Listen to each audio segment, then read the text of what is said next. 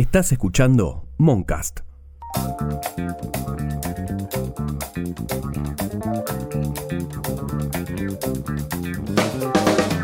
A partir de la enorme cantidad de denuncias por violencia machista en las que se acusó a diferentes referentes del arte y la cultura, volvió a surgir el debate sobre la posibilidad, necesidad de separar la obra del artista.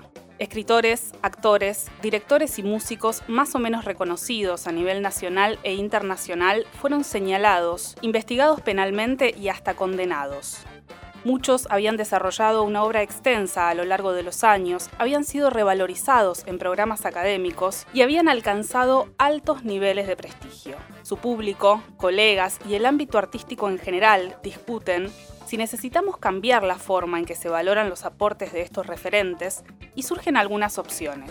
Tener en cuenta el contexto de producción de las obras y ofrecerlas siempre con esa información, desalentar su circulación o separarlas de quienes las crearon y que conserven su prestigio.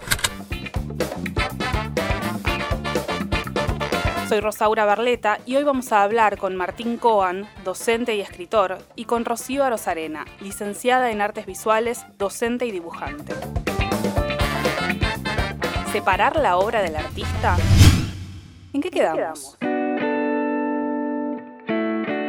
Martín, eh, tomando como disparador eh, estos casos de violencia que se han hecho conocidos, que se han denunciado eh, a artistas de diferentes ramas, entra en debate o, se vuelve a plantear este debate de la posibilidad o la necesidad de separar la obra del artista para poder consumir, para distribuir determinadas obras.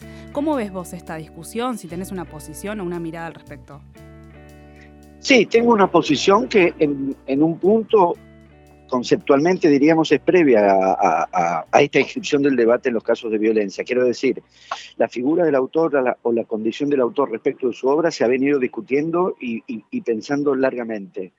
Eh, en ese sentido, supongamos, qué es eso, por poner referencias clásicas, eh, definitorias de, este tipo de, consideraciones, a fines de los años 60, Barthes plantea una crítica a la centralidad del autor en la escena literaria y propone desplazar el eje de la figura del autor a, la posición del lector, que es algo con lo que yo estoy completamente de acuerdo, en el sentido de que la figura del autor, la figura dominante del autor, la figura del autor como autoridad respecto de su, propia obra, de hecho es evidente, autor y autoridad tienen esa correlación, el autor como autoridad de su propia obra dejan al lector en un lugar muy, muy pasivo, de ser simplemente un receptor de los sentidos que el autor decidió eh, en el lugar pasivo de ser eh, solamente, digamos, eh, quien responde a las intenciones de sentido del autor y no un sujeto activo como lector, un sujeto activo de producción de sentido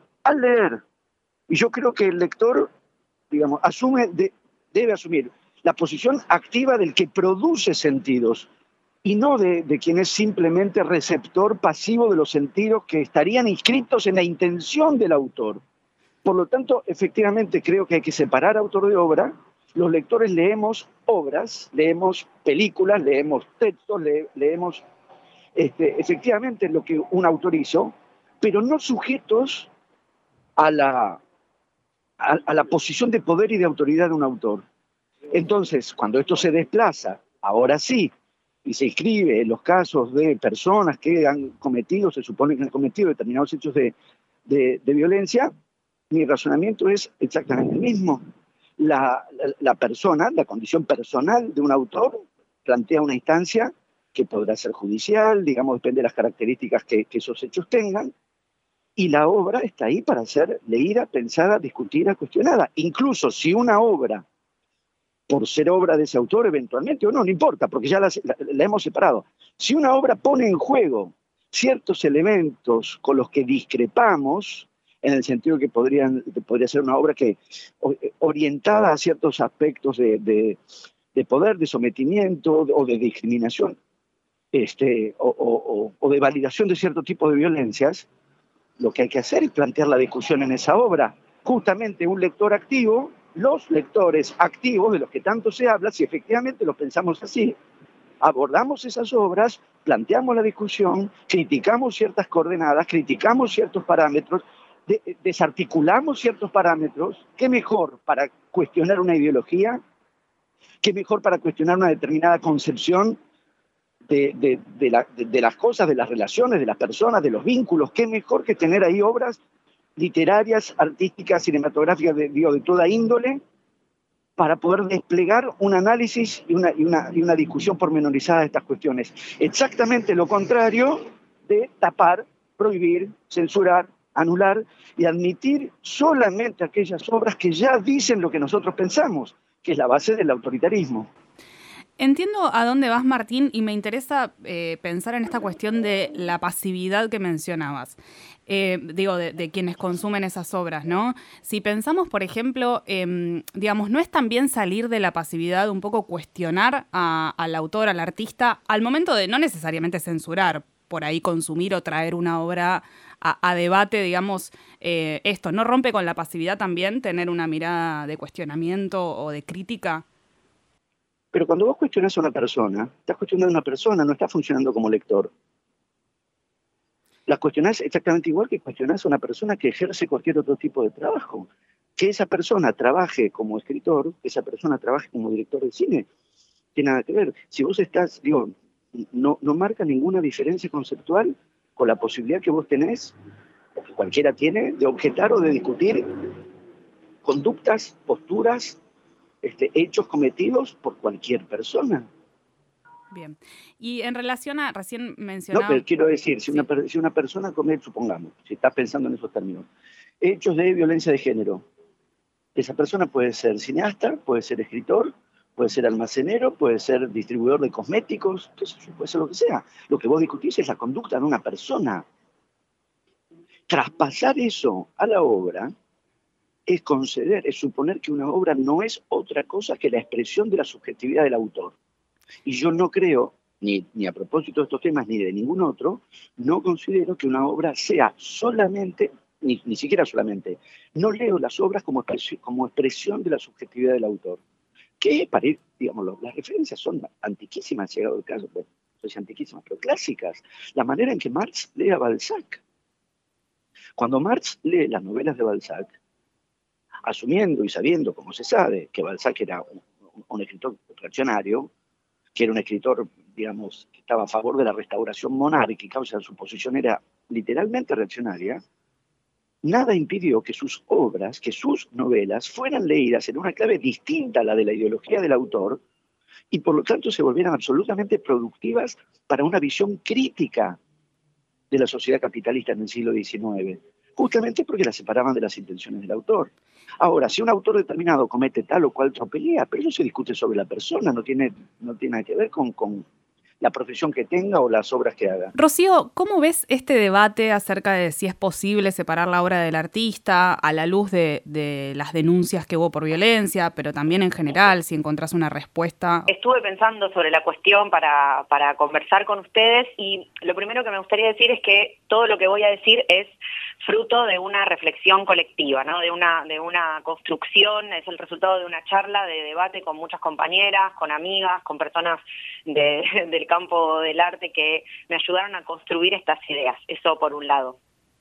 Por otro lado, a veces siento que este debate sobre eh, la separación entre obra y artista resulta a veces en discusiones un tanto impuestas por algunos por algunos sectores que están interesados en que eh, se pueda separar la obra del artista. Lo que yo pienso es que teniendo en cuenta que eh, nuestro campo artístico, no podría hablar del campo artístico argentino, pero creo que es una idea traspolable a el campo artístico en general está constituido de una manera hegemónica, ¿no? Hay una larga historia, no solamente una historia del arte, sino una historia de, la, de la, construcción del, del conocimiento, de cómo los seres humanos nos acercamos al conocimiento que es tremendamente patriarcal, ¿no? En ese contexto creo que es necesario o me interesaba pensarlo de esta manera, ¿no? Pensar en las obras de arte como parte de una relación social, ¿no? Me, cuesta pensar en la obra de arte como algo exento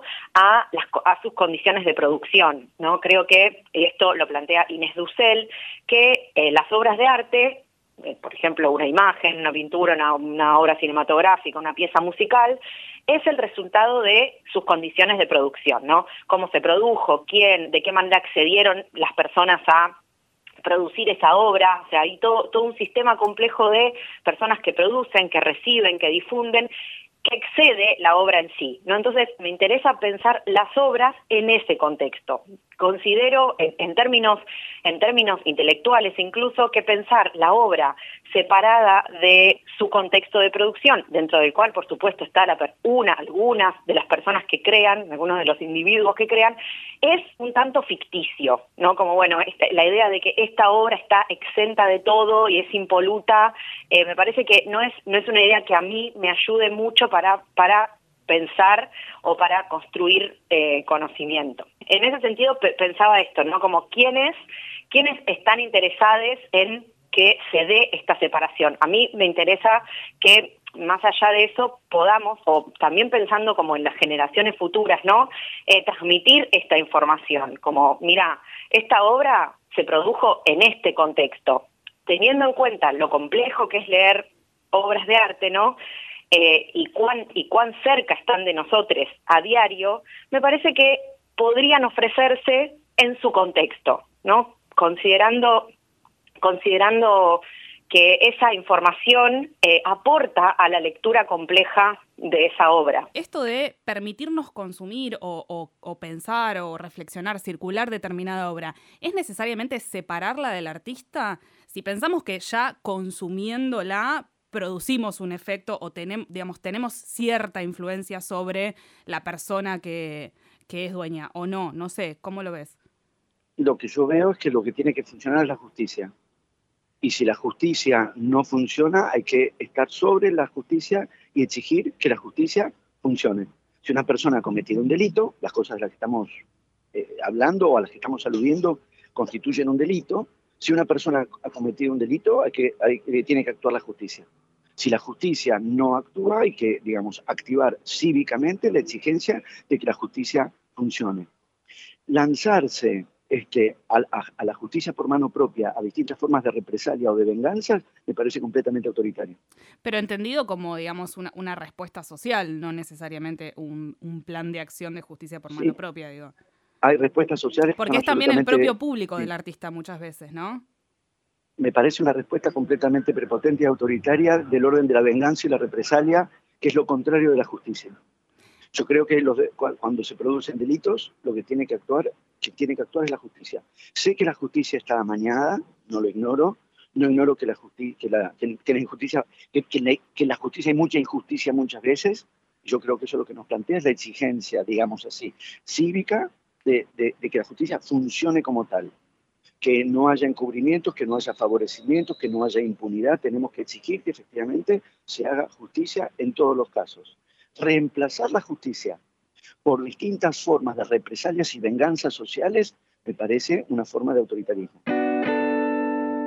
Preguntarte, Rocío, eh, pienso en, en, el caso de Polanski, por ejemplo, que es un actor que está condenado y sigue haciendo películas, más allá de que no, no pisa suelo estadounidense para no ir preso, ¿no?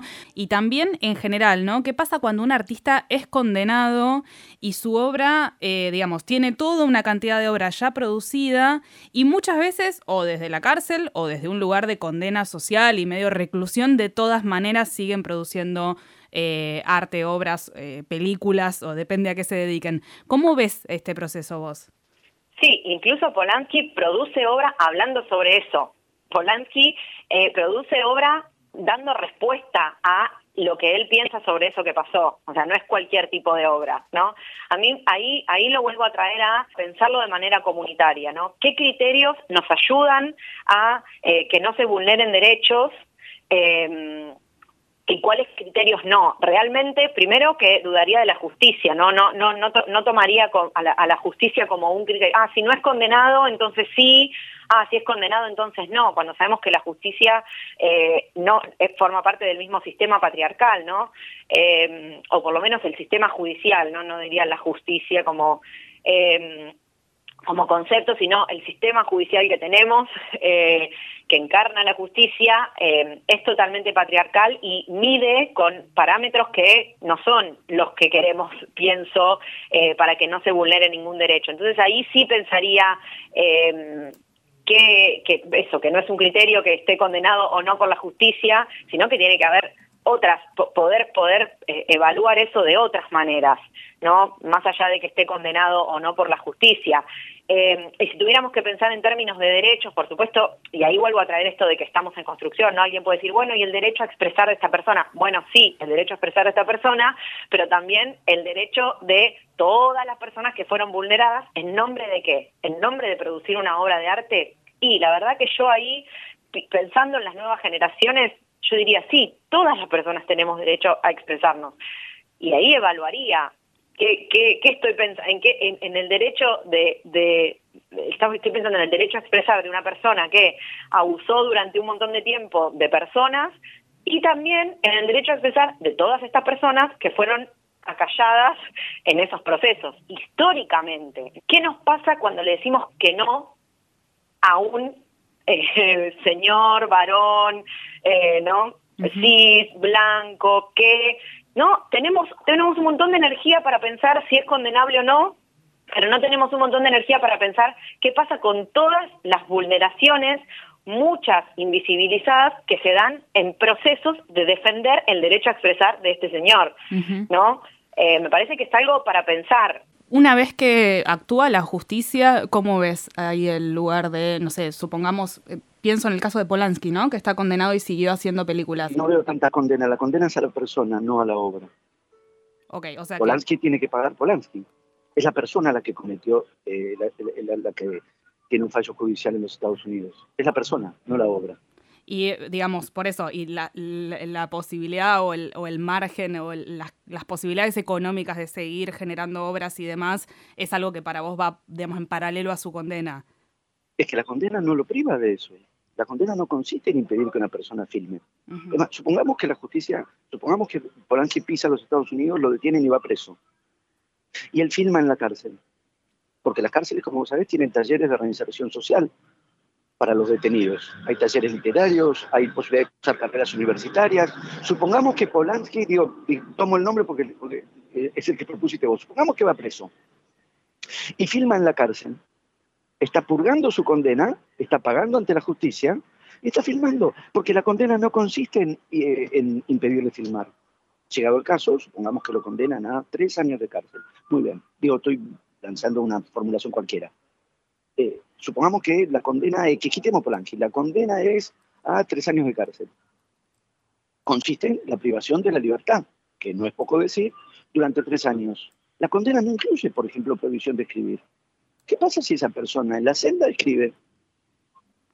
No tiene impedido escribir. El fallo, la condena, el castigo que se le impuso por su conducta delictiva no consiste en que no pueda escribir, consiste en que, está, que no es poco decir, privado de la libertad. Porque efectivamente es una condena por un delito a una persona y a la persona se la sanciona privándola de la libertad. Actuar sobre la obra no, involucra el fallo, excepto que haya una intervención de la justicia que diga las obras de este autor son peligrosas por tal motivo, tiene prohibido escribir. Pero eso contradice todas las constituciones del mundo. No hay ningún fallo que vaya en esa dirección. Si un libro como tal supone un delito, si un libro, ahora hablamos de una obra, si un libro en sus expresiones constituye un delito, en cualquiera que sea el encuadramiento del delito, discriminación étnica, discriminación racial, discriminación de género, difamación, quiero decir, hay distintos encuadres legales para delitos posibles a través de, un libro. Actuará la justicia. ¿Qué actúa la justicia? Se presenta una denuncia y se dice en este libro se comete tal delito. Interviene la justicia.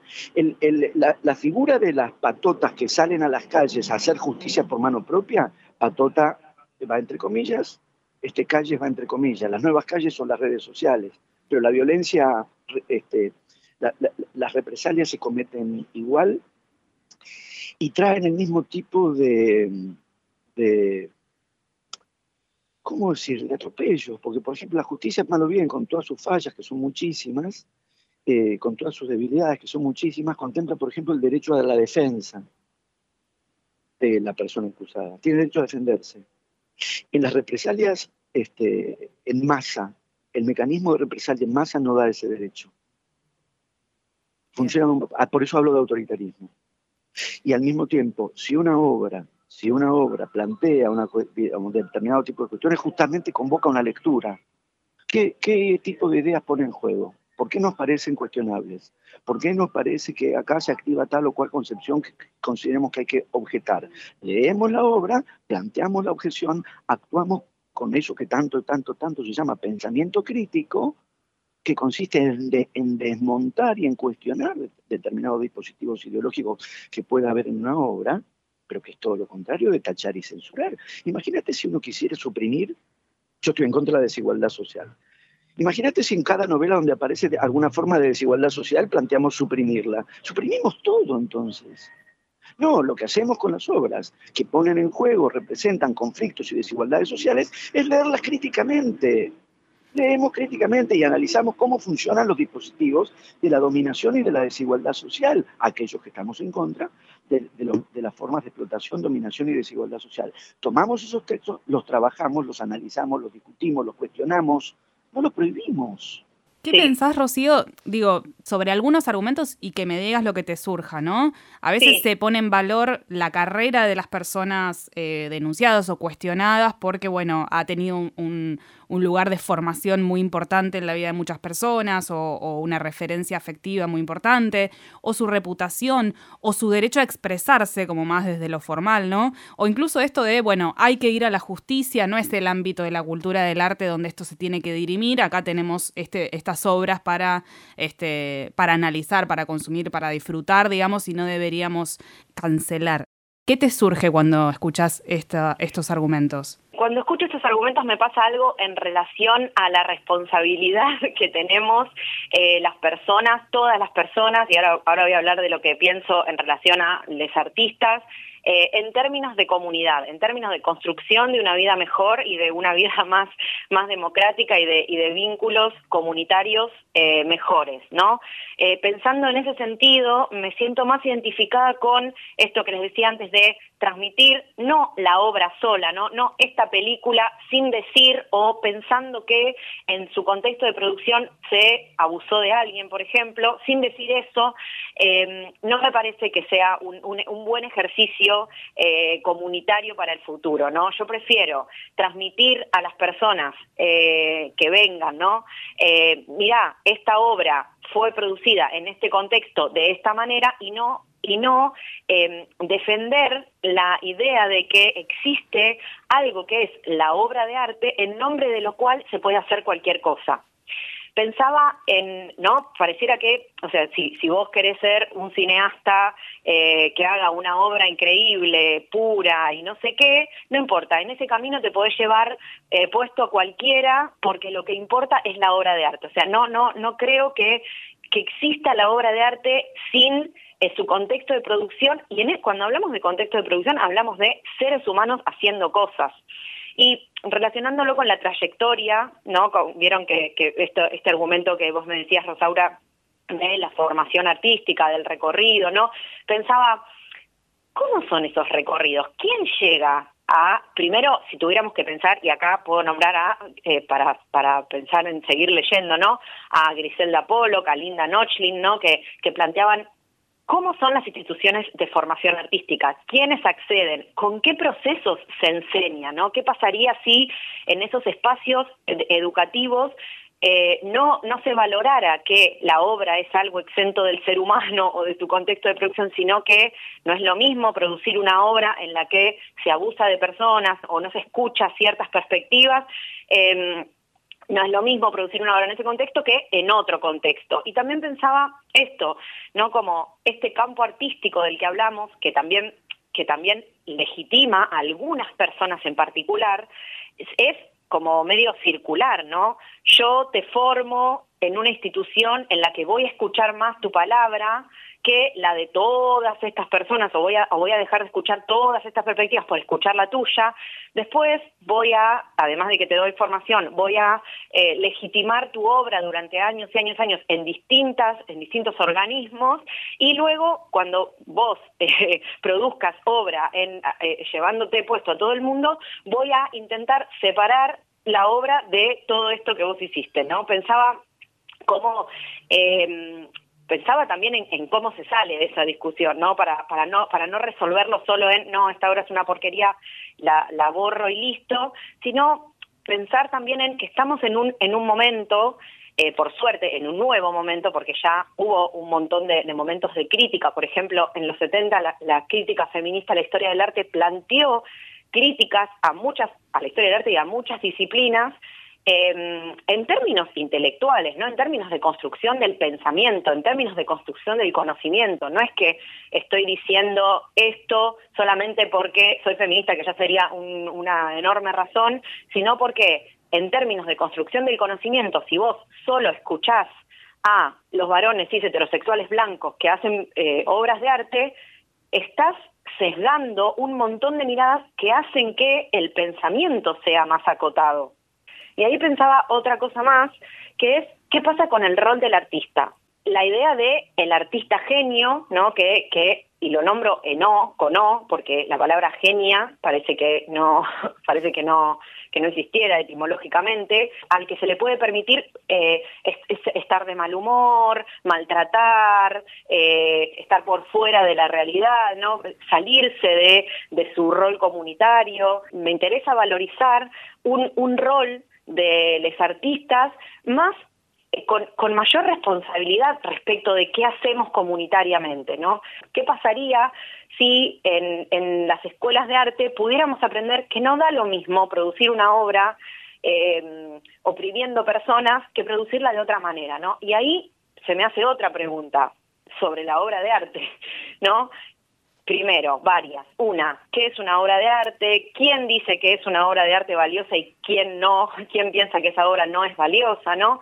Porque muchas veces en nombre de, si haces la gran obra, no importa, eh, o si sos, si sos, escuchar por ahí, no, si sos una buena persona, entonces tu obra es buena. No, no tiene nada que ver. Me parece que está bueno pensar esto. ¿Quién dice que es, que es una obra de arte? ¿Y quién dice para qué usamos el arte, no?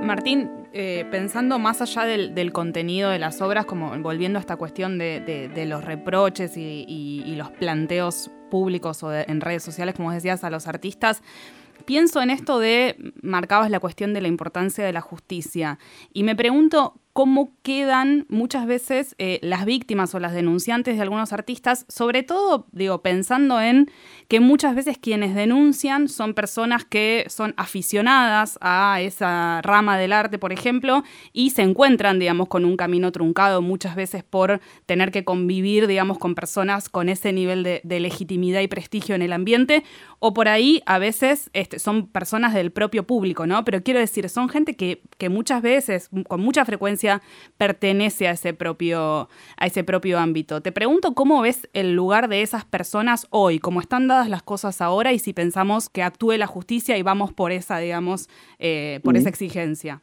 ¿Puedo decir que después se tomen en determinados ámbitos represalias contra alguien que denunció, por ejemplo, o se le cierren posibilidad de trabajo a alguien porque denunció? Porque denunció o porque no denunció, pero tiene que convivir o, tiene, digamos, que tener una cercanía con esa persona, o por ahí por una cuestión más bien de, a veces de censura previa, ¿no? De, reprimirse, e incursionar en cierto ámbito por cómo están dadas las condiciones, ¿no? Para alguien que ya fue víctima. No, decididamente, definitivamente, yo creo que está muy claro que hay que este, resolver este tipo de situaciones de tal manera que eso no ocurra.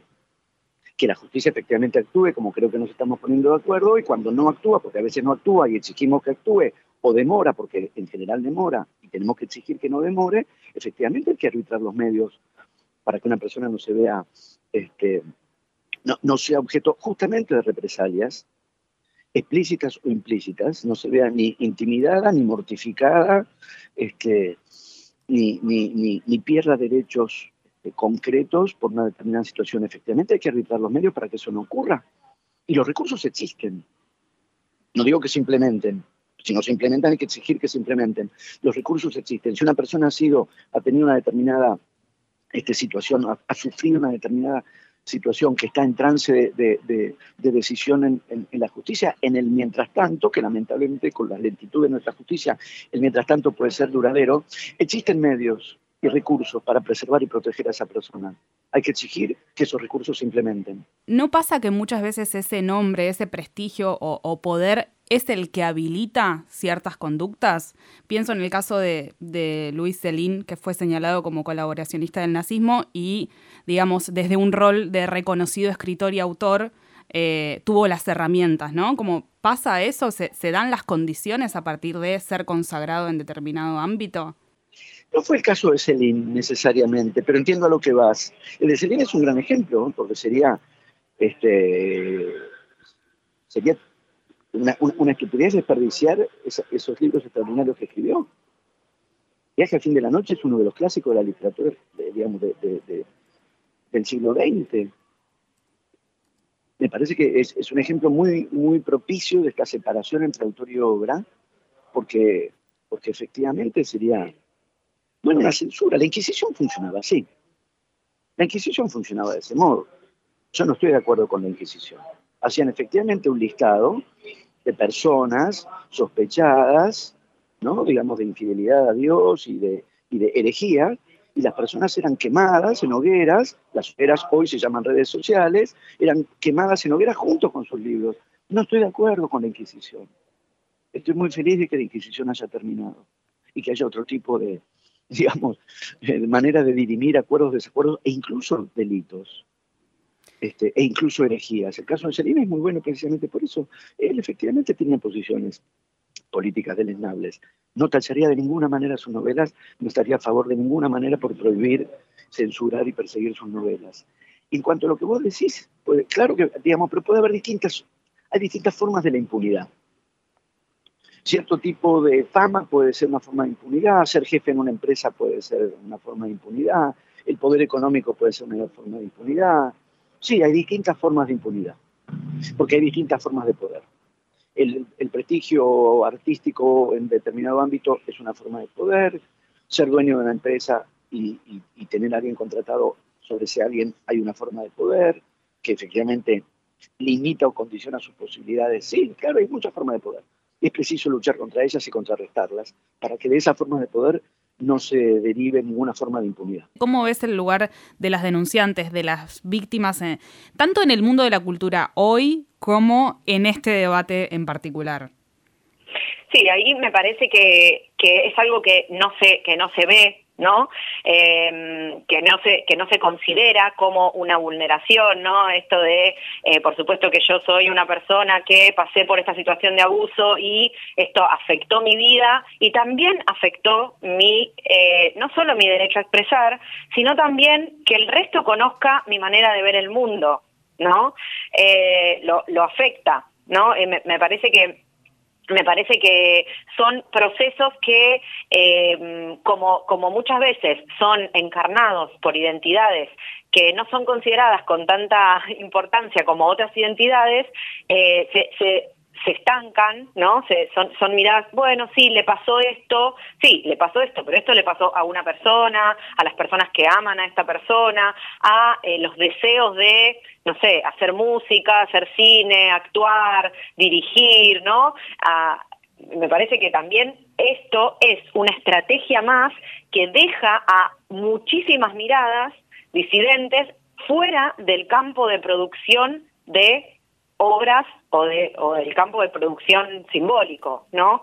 es una estrategia más que deja afuera, o sea, no solo, eh, no solo ignoro tu mirada, no escucho el guion que escribiste, no miro la foto que sacaste, eh, ¿no? Sino que además también eh, vulnero tu, tu derecho a abuso de voz, eh, y eso y eso te deja fuera nuevamente. Entonces por eso pensaba en, en este debate no el debate sobre la pureza de la obra de arte y la separación de llevar quién la lleva a cabo a la obra de arte. Me parece que es como el debate a, un, a una puntita de un iceberg que deja fuera toda, todas estas todas estas otras perspectivas que están más allá que la obra de arte en sí misma, como si la obra de arte fuera algo mágico, increíble que viene del aire o no sé de dónde, ¿no? Cuando en realidad es el, el fruto de todo un proceso que se da en todo un contexto de mucha injusticia. Arte, autoritarismo, cancelación, contextos de producción, posiciones de poder. ¿En qué quedamos? Este podcast es una producción de Moncast. Norman Flores y quien les habla, Rosaura Barleta. Si te gusta lo que hacemos, podés colaborar entrando a cafecito app barra en que quedamos.